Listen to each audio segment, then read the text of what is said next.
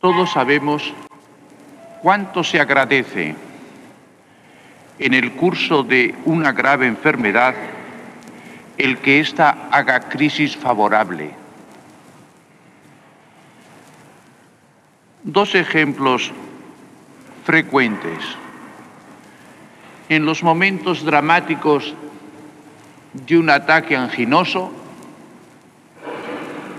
cuánto se agradece en que sin ficción el médico diga, tranquilos, ciertamente sale.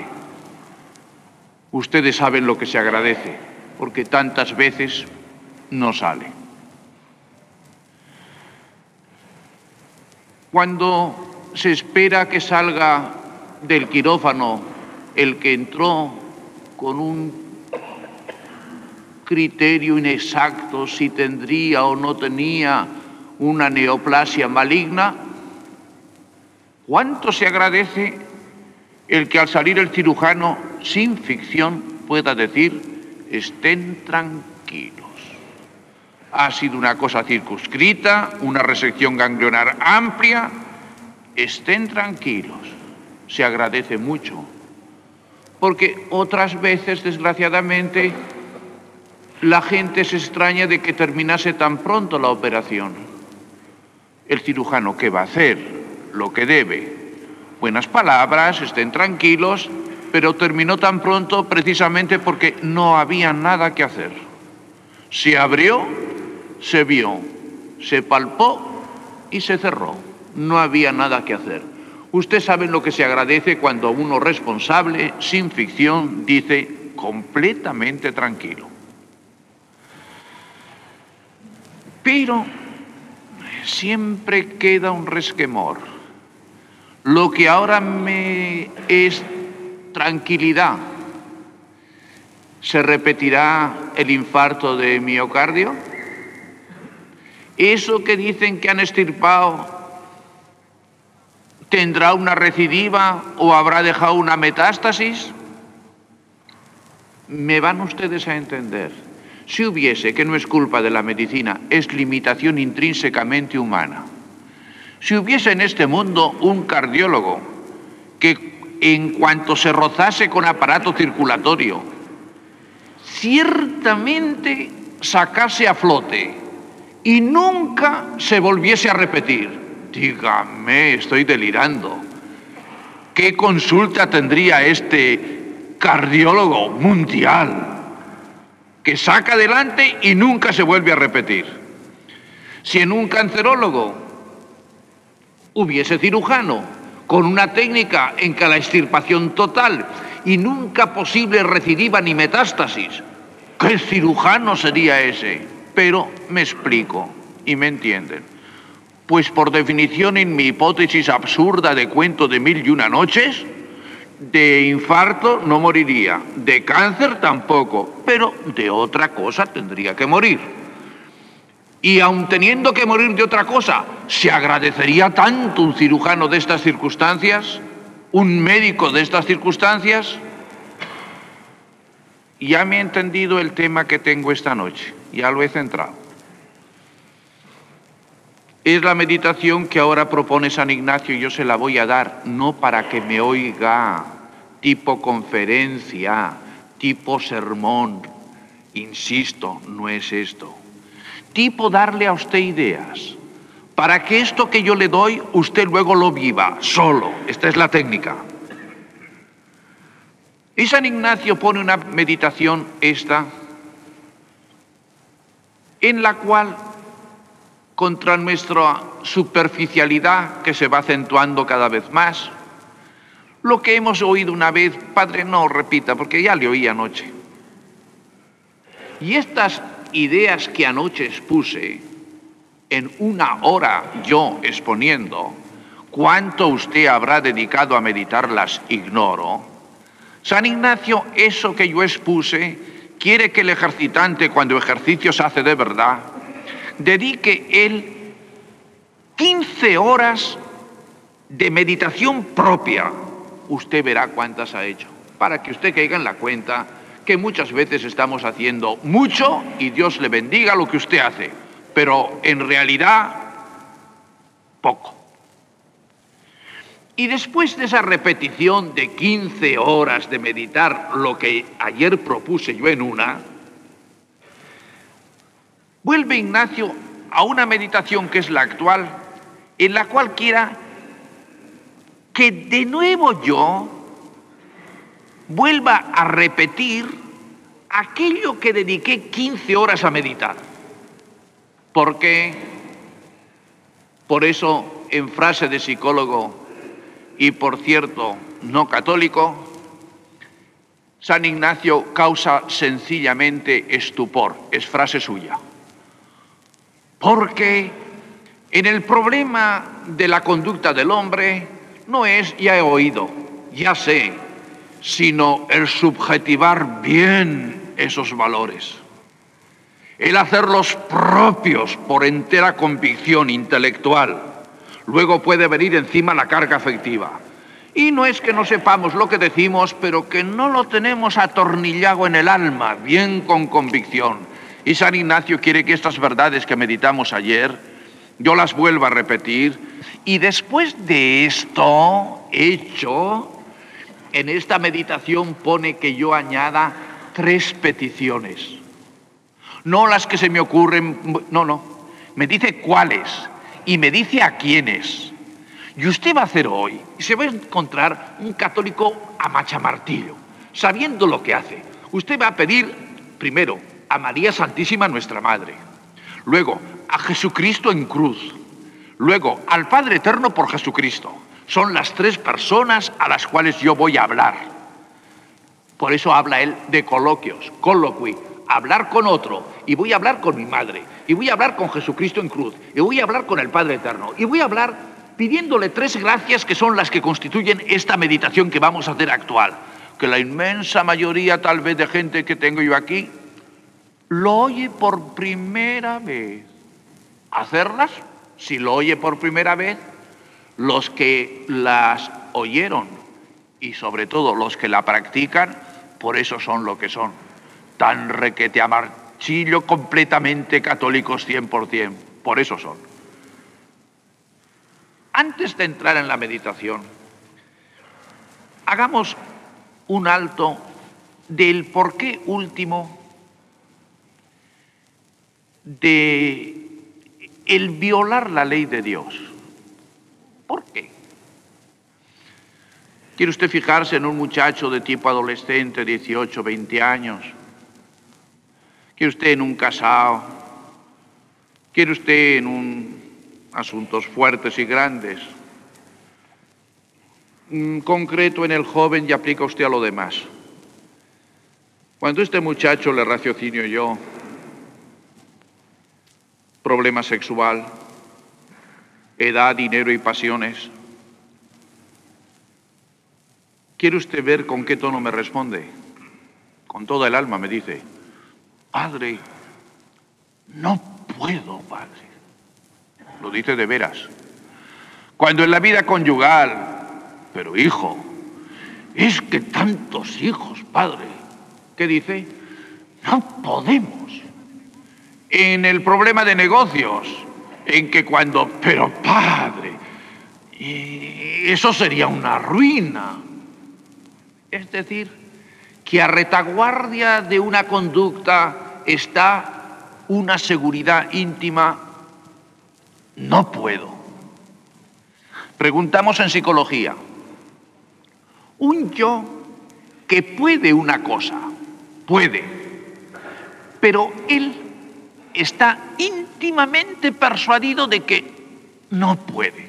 Ya me ha entendido, él puede, pero tiene su íntima persuasión de que no puede.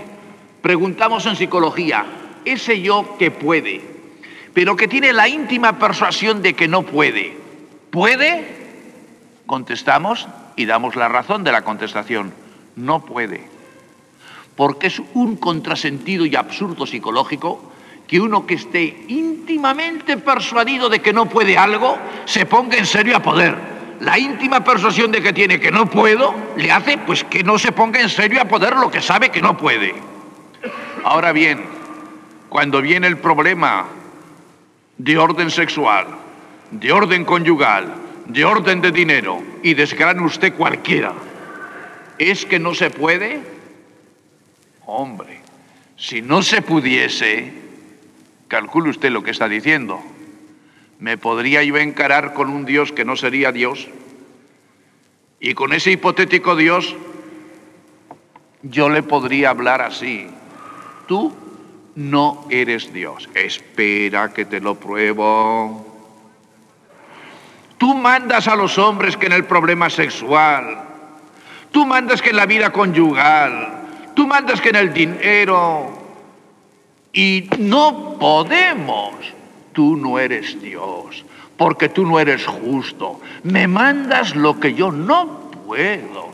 Tú no eres santo, me mandas lo que yo no puedo. Y el que no es justo ni es santo no es Dios. Quédate con esto. Siempre que te ronronee por ahí en el alma, que no puedo, quédate con esto. Dios me manda. Imposibles Dios no puede mandar porque entonces Dios no sería. Dios me manda, luego puedo. Si la razón última del porqué de tantas caídas es la íntima persuasión de que no puedo, pon tú por dentro, luego puedo. Como tipo de fórmula mágica, tipo de repetir, luego puedo, luego puedo, no. Estoy en Madrid delante de esta cantidad de hombres, no. No se trata de una fórmula mágica que un chico y un casado salgan, luego puedo, luego... No, luego puedo. Espera. De los aquí presentes, empezando por mí mismo, puede ser que moramos, curamos en este 1961. Estamos comenzando marzo, faltan nueve meses largos. En nueve meses largos, ¿cuántos podemos morir? Ahora me fijo yo aquí, no en el que va a morir, sea yo, sea otro, sino el que está sentado oyéndome como ustedes están y no va a ser de los que va a morir. ¿Ya me ha entendido? Y a ese le hablo yo así.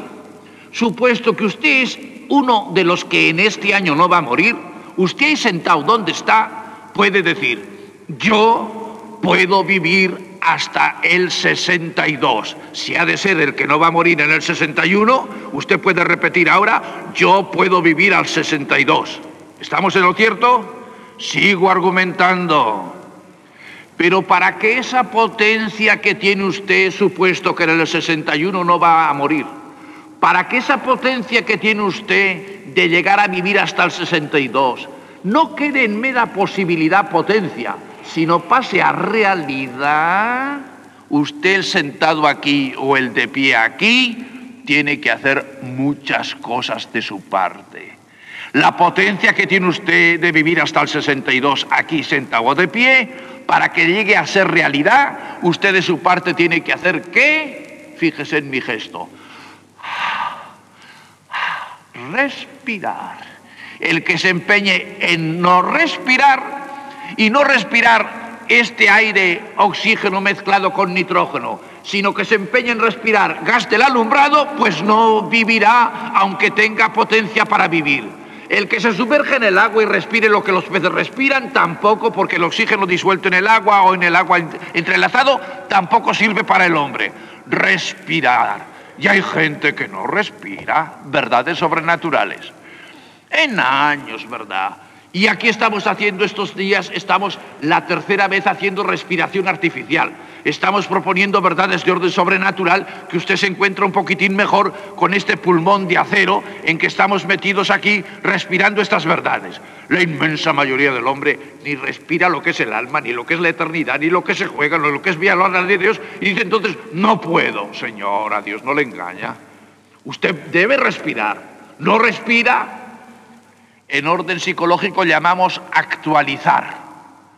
No es que yo tenga una subjetivación de valores que yo no niegue, que no nos niegue que no Dios está presente, que no hay eternidad, que no, no, sino que no actualizo. Usted respire. ¿Basta el respirar? No. Tiene más amplia capacidad la alimentación. La respiración se calcula que nuestras células nerviosas cerebrales cinco minutos sin oxígeno no viven. Un límite de, de vida. En el alimentarnos, sí, hay un margen amplio. Puede haber una huelga de hambre de cinco días, de una semana, quién sabe si de mes, pero de año no existe. Y ahora viene el hombre y me dice, Padre, yo no puedo. ¿Comulga? ¿Cuándo? Vete a saber la última comunión cuándo fue. Vete a saber. Enmendar la plana a Dios. Con que Jesucristo se quedó aquí en el Santísimo Sacramento, en la Eucaristía, no como premio, no para los santos, sino como pan para alimento y como medicina. Y el hombre me viene que vete a saber cuándo comulgó y me dice que no puede enmendar a Dios la plana. Un hombre que él de su parte respire estas verdades y él con su debilidad tome el cuerpo de Cristo, se alimente y lo tome como medicina. Y, pues, publicado lo tengo. Cuando he llegado ya a un número, que el número no me, da, no me da nada más que número, pero ideas nuevas no me da, terminé el trabajo y lo publiqué. Problema del suicidio. No hablo del suicidio de tipo patológico, de un tipo depresivo, no lo toco.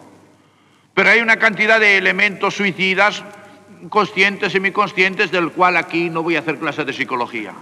Sino que esta persona que se echó al subterráneo, al metro, esta persona que se pegó un tiro, esta persona que se tiró al agua, esta persona que se tomó cianuro potásico, ya respiró hasta el minuto antes, ya acababa de comer un poco antes después, de manera que por respirar no es que murió, no es que murió porque, pero se envenenó, se pegó un tiro y hay cantidad de gente que a lo mejor está en el comulgatorio y vete a saber si en la playa la misma que comulgó resulta que está poniendo el tropiezo a un hombre con una postura y con una indecencia y con un cuerpo pendido, y a esta, aunque sea tu hija, hija de María y con una medalla al cuello, le está sonando más te valiera con una piedra de molino al cuello en el fondo del mar. ¿Cómo no? Porque le está al otro poniendo en ocasión de pecado, el pecado de escándalo, de tropiezo. Hay gente que se pone tropiezos al alma. Aquel que él respire, aquel que él se alimente y aquel que tropiezos al alma no ponga, este puede. Y me puede decir alguien, Padre, pues créame, Padre, que yo ya intento pensar en estas cosas. Créame, Padre, que yo también ya voy al comulgatorio. Y crea que me parte, pero me es muy difícil, Padre. no niego, no te niego, te comprendo. Edad tengo para comprender al hombre. Te comprendo. Pero el concilio tridentino dice que tú, para poder cumplir la voz de Dios y tus deberes, hagas lo que puedas. ¿Haces? Sí, Padre, sí. Y luego si te falta algo, pide eso que te falta después de lo que tú has hecho con toda el alma lo que puedes. Y si haces lo que puedes y pides lo que te falta para poder del todo, es verdad de fe que Dios te lo da. Se ora, primero, se respira, entonces no vengas con problemas. Se alimenta uno de Cristo, entonces tampoco me traigas un problema. Además se ponen ocasiones y peligros para envenenamiento del alma, no me vengas con problema. Haces todo eso, oras y aquí es una laguna inmensa. Padre, yo ya oro. ¿Y qué? Porque me quedó, Padre, un recuerdo de mi madre, que Dios tenga en gloria, y nunca dejo unas Ave Marías por la noche te felicito. Te felicito. Buena madre tuviste. Pero, un Ave María medio dormido, mecánicamente, Dios salve María, llena de gracias, Señor, es contigo. También hay un fondo de cristianismo, pero eso no es orar. ¿Qué es orar? El que si tengo yo aquí a alguien que el pobrecito le ha dicho el banco que pues mañana o pasado le liquida, y este se va al íntimo del alma y le dice, chico, te traigo una mala papeleta. ¿Me podrías avalar con tu firma? Porque mira, me pasa esto. He tenido esa desgracia y este que pide esa firma, ese es el que pide con toda el alma. Este sabe bien. Hay gente que ora y le pide a Dios, Señor, que yo sea buen guardador de tu ley. ¿Lo pides? Está tranquilo que te lo da. Ahora tienes que poner por delante el hacer de tu parte todo. Porque puede haber muchacho, lo cual no estoy fingiendo, en que dice, padre, es que mire usted, yo no puedo, padre. Y yo llevo una medalla que me dio mi madre y yo en el momento mismo pues la aprieto, pero no puedo menos de caer. No, hijo, no, no. ¿Quieres un ejemplo? Como no, te lo voy a dar. ¿Te sonríes tal vez? Quédate con que te ríes de ti mismo. Si alguien sube a un tejado y le ves que decidido avanza y que llega al alero y cuando en el alero está, da un salto al espacio y cuando en el aire queda, dice, Virgen Santísima, que no me caiga. Estúpido, hasta el suelo, hombre, que, que, que no te caigas. No que la Virgen no puede hacerte que te quedas en el aire, pero a un señor que se ha subido expresamente al tejado, se fue al alero, sacó los pies de fuera y ahora le pide a la Virgen que no le deje caer. Y aquí está el problema. Este está con esa chica, salen solos por tal lado, se meten por tal esquina, ya tuvo un, asunto anterior y ahora dice que, que no me caiga y que no puede. El hombre me entiende de qué trato, ¿verdad? Para que podamos cumplir la ley de Dios, San Ignacio apuntó en sus vivencias estas tres peticiones. ¿Qué tres peticiones? Primero a María Santísima, segundo a Jesucristo, Señor nuestro, tercero al Padre Eterno. ¿Cuál es la primera? Te decía que Ignacio, el primer día que hablé, no busques en él un Fray Luis de Granada ni un Fray Luis de León. No lo fue. Por algo era de Azpeitia. Pero la frase que pone él, eh, no la intentes modificar, porque en aquellas notas que él anotó, aquella palabra será gerundio infinitivo no tan concordante, pero está en su sitio. ¿Y qué dice aquí que yo pida? Que yo sienta. ¡Qué bien! La palabra es de Ignacio. Tú no pidas que yo comprenda, que yo entienda. No, no, no que yo sienta. Es muy difícil explicar, pero me vas a entender. ¿Notas la diferencia entre el comprender y el sentir? Clarísima la vas a notar. Tú no comprendes que uno que tiene cáncer es una desgracia lo que tiene. Comprender que no lo comprende. Pero dime, ¿y el que lo tiene y lo está sintiendo? es lo mismo que tú que lo comprendes, me basta. Tú no comprendes que no comprende que un hombre que ha heredado y tuvo apellido y solera en casa y, y, que ha quedado en la ruina. No comprendes que esto realmente es.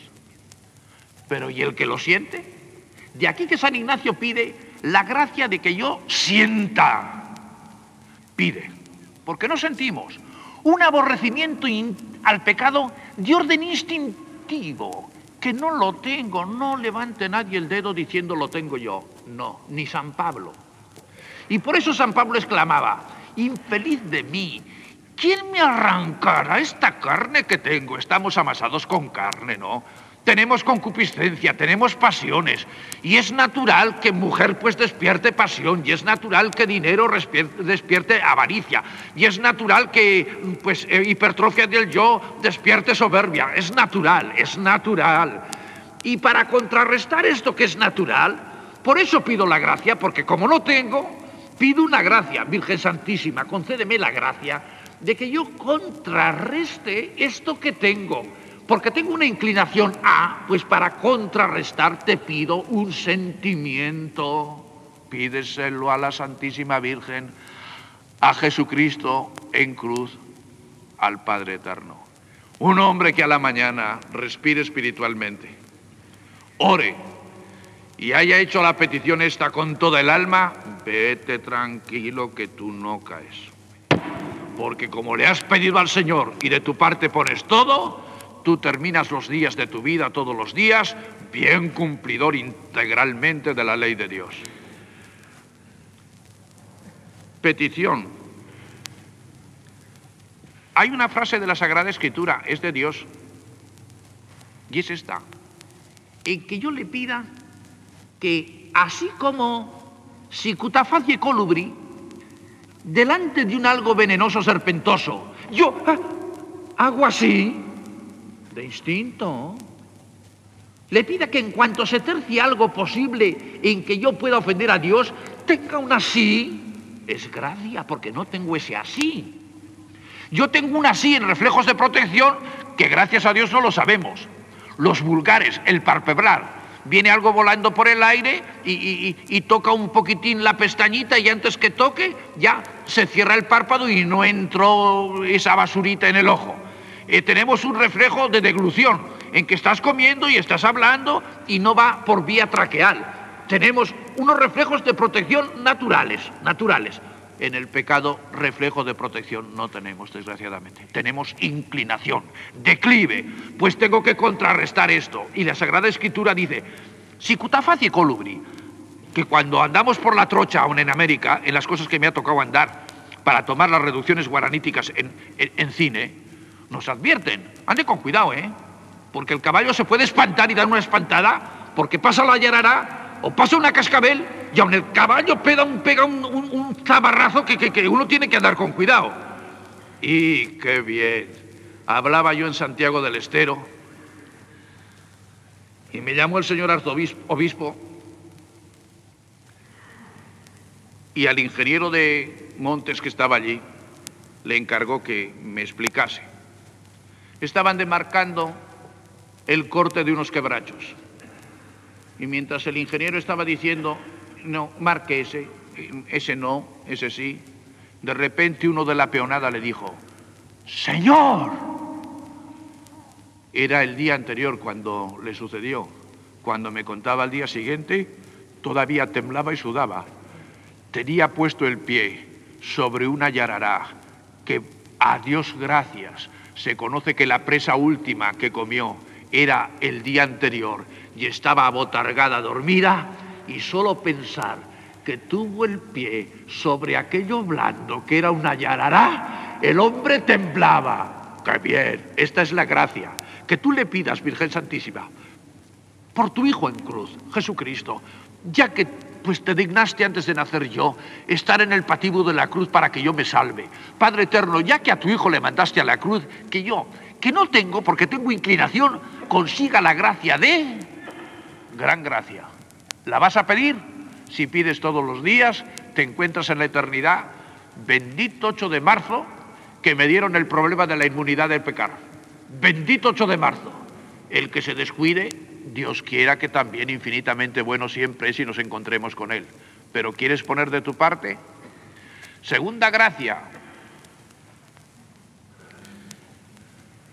Ese Ignacio que causa sencillamente estupor, en frase de Bemer. Es que es así, ¿eh?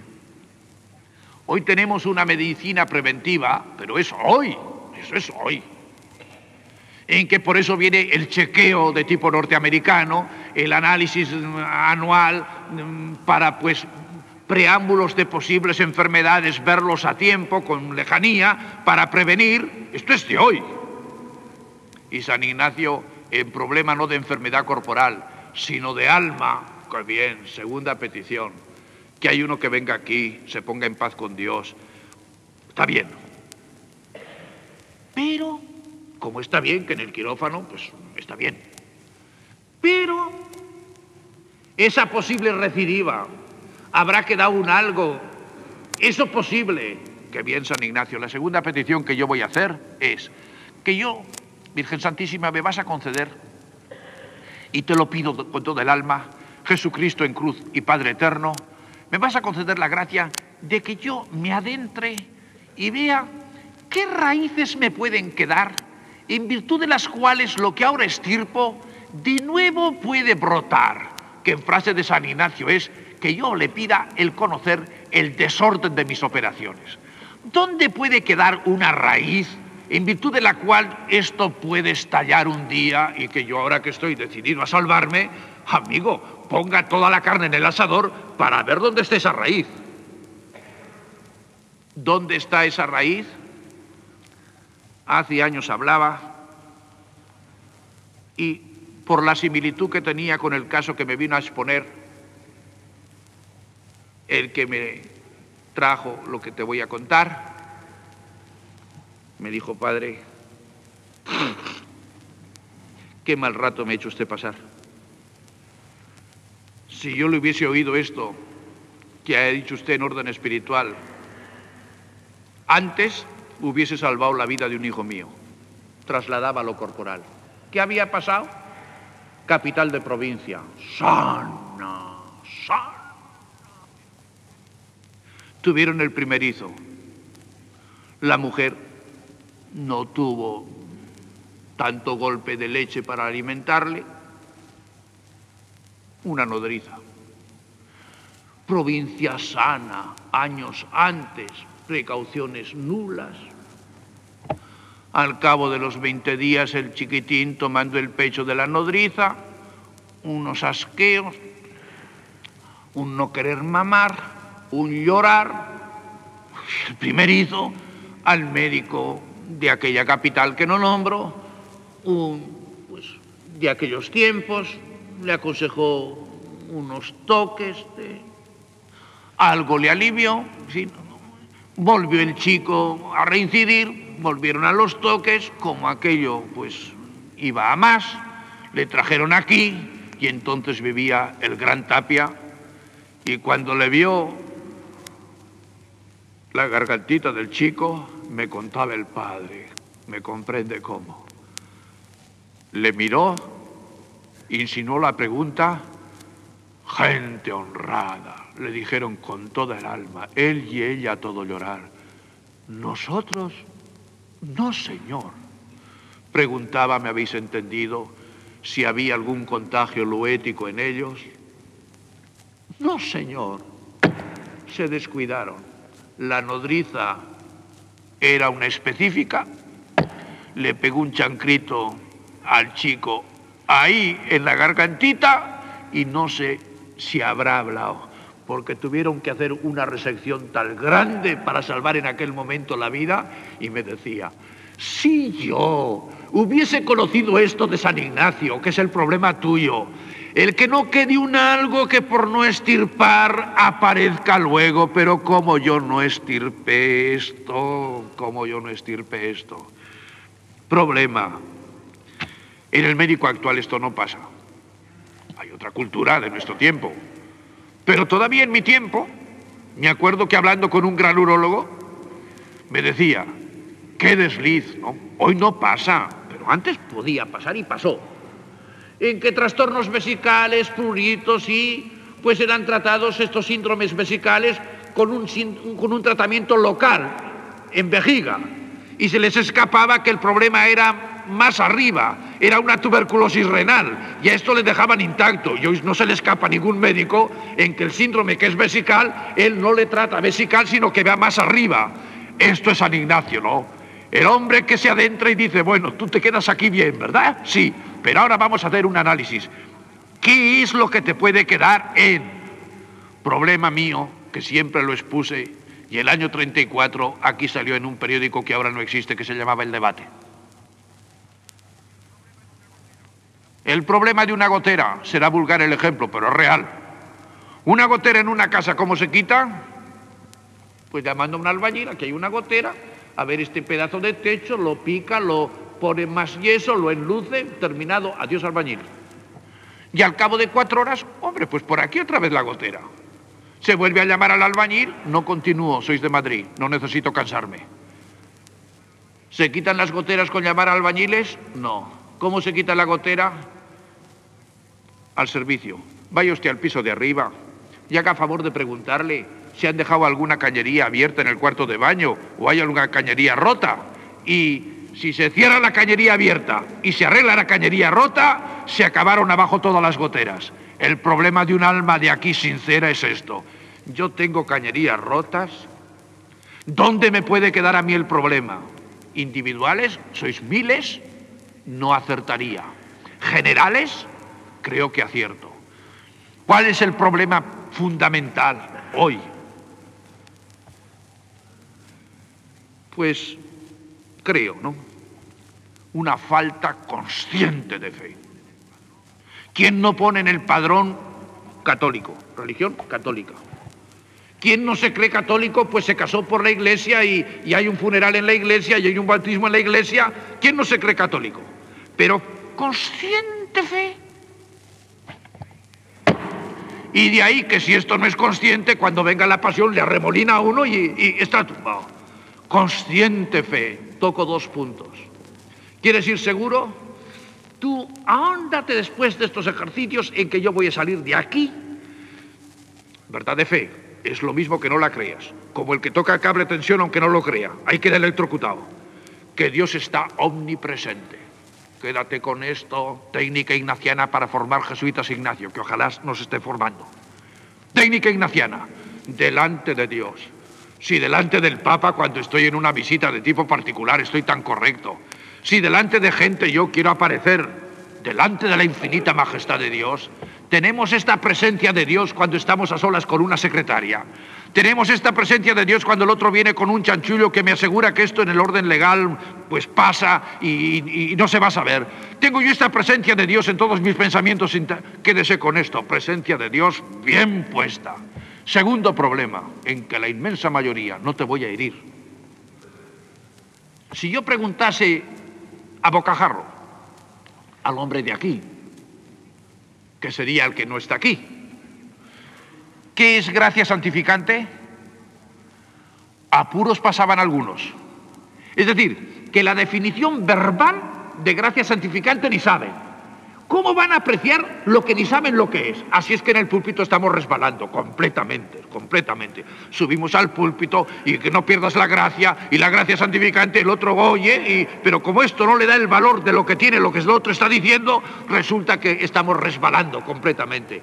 El que supiese que gracia santificante, en que el menor grado a nuestro modo de hablar de gracia santificante es sobre todo lo de dinero, inteligencia, éxito, fortuna del mundo, en otro orden completamente distinto que San Pablo llama a todo lo del mundo stércora, estiércol.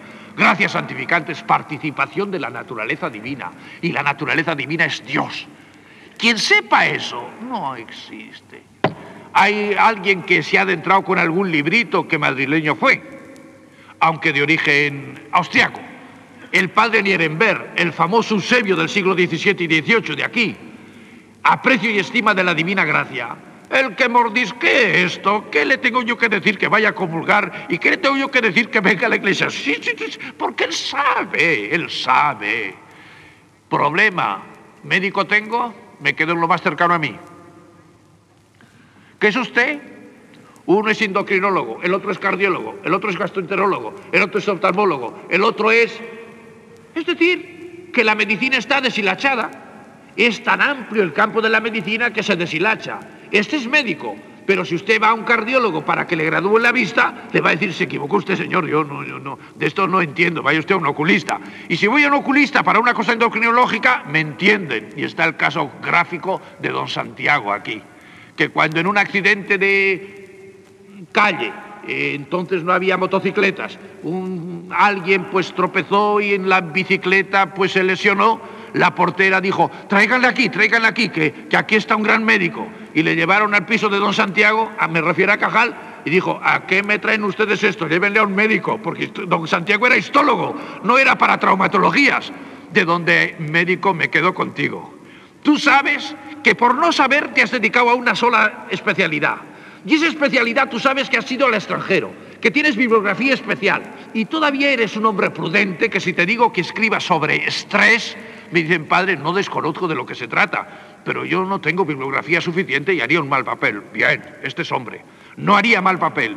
Y sin embargo, en religión aprendimos, si aprendimos, catecismo de chicos, si aprendimos, Luego viene el barullo de un bachillerato, viene el barullo de una carrera, viene el ajetreo del mundo metido en los negocios y todo el mundo opina de religión. Para arriba y para abajo, con copa de coñac y un puro en la mano, todo el mundo está participante de que sí, de que no. Esto es no ser hombre. ¿Quieres tú formarte? Cultiva. Defiende tu fe. Como defiendes la salud y haces muy bien. Habrá aquí yo, tendré gente que está con régimen dietético sabes que esto no puedes comer, sabes que esto tampoco, tienes que tomar la inyección de insulina, estás en un régimen dietético. Pon en un régimen dietético a tu fe, guárdala bien. Y me detengo. Viene gente y pregunta, padre, ¿se puede leer esto? ¿Está en el índice? ¿Y? ¿Y aunque no esté? O pues si no está, no tiene usted cultura. ¿Cuánta gente de la que tengo aquí sabe que la codificación oficial de la Iglesia derecho canónico, oficial, de la Iglesia. Hay, desde el canon 1384 a 1399, lo referente a lo que no se puede leer, ni retener, ni prestar. Eso es ser católico. Y vamos a quedarnos con un viva la Macarena y que bien han salido las procesiones. Estamos. Que no nos engañemos, ¿verdad? El hombre que quiere ser cristiano de veras tiene que saber y que hay un canon, el 2318, en que el que lee lo que no debe leer, que ahí está prohibido, queda ipso facto excomulgado. Y se reserva la Santa Sede la absolución. ¿Por qué, Padre? Porque si viera que un adúltero y se arrepiente, pues ego te absolvo a pecatis tuis, in nomine Patris et Filii et Spiritus Sancti, amén. Si viene aquí uno que ha robado y se arrepiente, le digo, Señor, no basta el arrepentimiento, tiene usted que devolver. Padre, ya lo sé, para eso vengo. Ego te absolvo. Viene este que ha leído, si no se le incita a un caso urgente y tiene permiso especial delegado, no le puede absolver. ¿Por qué? Qué maternal es la iglesia porque el adúltero ha venido a confesarse porque tenía fe y le remordía el pecado. Y el que pues tuvo el chanchullo del dinero viene a devolver el dinero porque tenía fe y por eso pues viene a devolver el dinero. Pero el que pierde la fe, ¿cómo sale?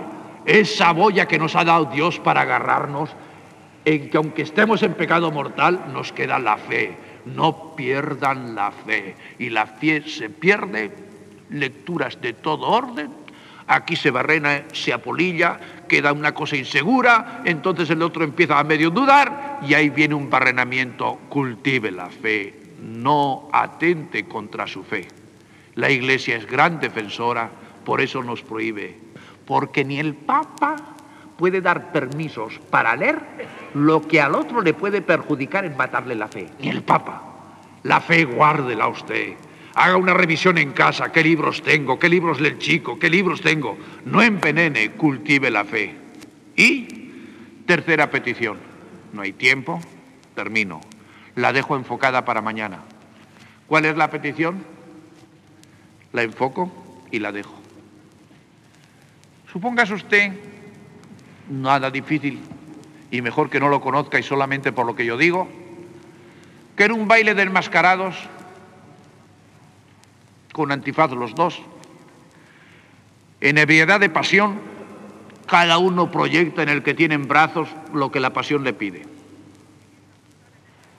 Y mientras están en esa ebriedad de pasión, proyectando uno en y la otra en lo que la pasión le pide, si en ese momento voy yo, dejo enfocado el tema para mañana y agarro el antifaz, la máscara de los dos, y de repente la levanto y dejo la cara visible de los dos, óigame, los que estaban en ebriedad de pasión proyectando en aquel que en brazos tenía, si cuando quité la máscara se encontraba con que aquella cara era de leproso o leprosa manando pus, haría instintivamente, ¡Ah!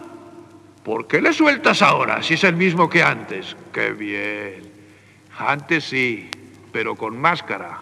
Ahora en realidad ya hay una petición que la vamos a dedicar solo mañana.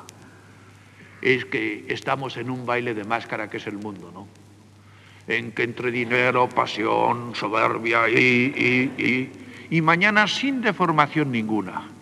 Yo, cumpliendo la petición de Ignacio, que es a la Santísima Virgen, a Jesucristo y al Padre Eterno le pido que me haga conocer en este baile de enmascarados que estamos, qué es por lo cual tantas veces pues me falla el ser fiel a la ley de Dios. Os dejo pensando hasta mañana si Dios quiere.